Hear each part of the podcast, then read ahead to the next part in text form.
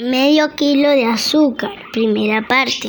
Buenas tardes, mi querido vecino. Venía, vení, vecino, venía a pedirle un favor.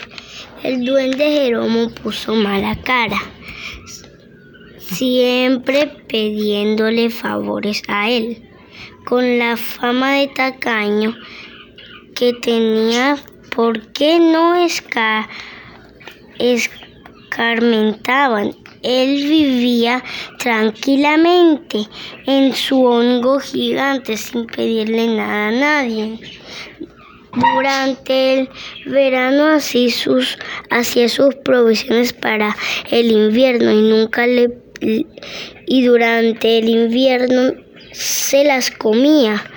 Nada más porque no hacían los mismos otros vecinos. Vecinos que siempre andaban diciendo, pidiéndole que si que si un huevo, que si un poquito de, de sal, que si una taza de néctar, que si un grano de pimienta. ¿Qué quieres ahora, pequeño gruño? Gruño, gruñó al ver que el más chiquitico de los castores seguía en la puerta y no se marchaba. Mamá está haciendo un pastel y dice que si usted que es tan bueno le puede prestar un kilo de harina.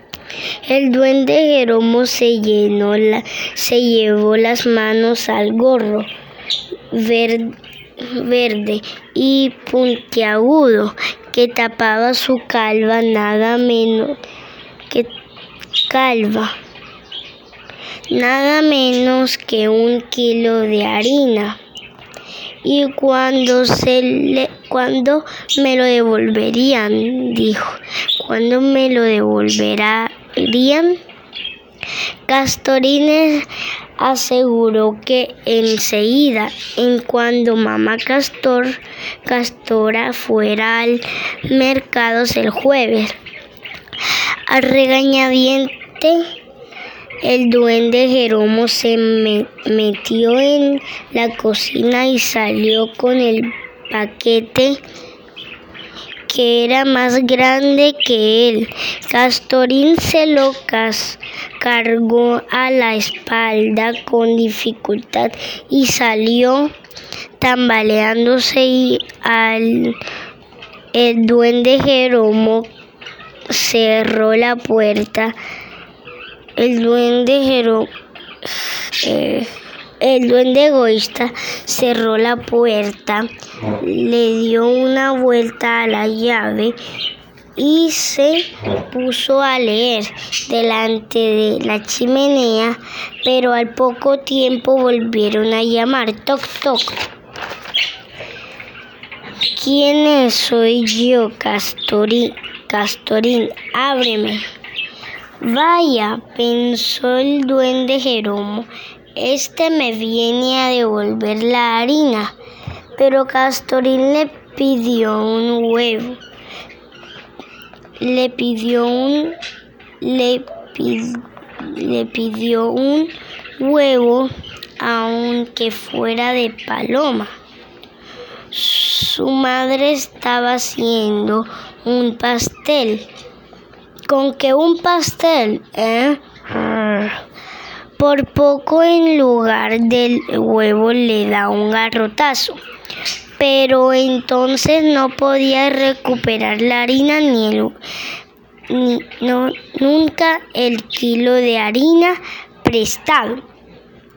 Y le dio un huevo, pero de gorrión.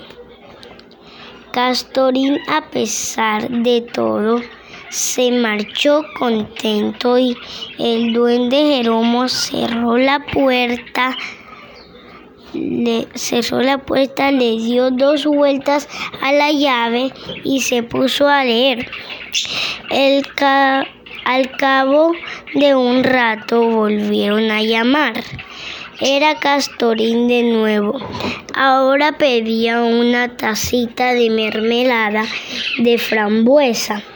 También para el pastel, pastelito, ¿verdad? Pastelito, ¿verdad? Y el duende Jeromo tuvo que encerrarse en la cocina para que, que no lo viera quitarse el gorro y, morder y morderlo de la rabia. Pero para recuperar la harina y el huevo no le podía negar el al pedigüeño y le prestó la, le prestó la tacita de mermelada solo que en lugar de ser una tacita de desayuno fue una de las de café y en, y en vez de mermelada de frambuesa era de, de ciruela para que se aburrieran y les sirviera de lección. Y Castorín se marchó tan, con, tan contento y el duende Jeromo cerró dando tres vueltas a la llave y se puso a leer. Al cabo de unos instantes, Castorín llamó una última vez. Necesita para el pastel medio kilo de azúcar. El en el colmo de la desesperación, el duende Jeromo en la entró en la cocina, pero salió con un paquete de sal y se lo dio a Castorín. No lo notarían y se les estropearía, estropearía el pastel por pedigüeños. Y el duende Jeromo estaba leyendo cuando llamó, llamaron otra vez. Ahora era la familia de todos los de los castores en pleno baile venían, venían todos juntos a felicitarlos por su cumpleaños y, y a regalarle el pastel y el duende Jeromo se desmayó.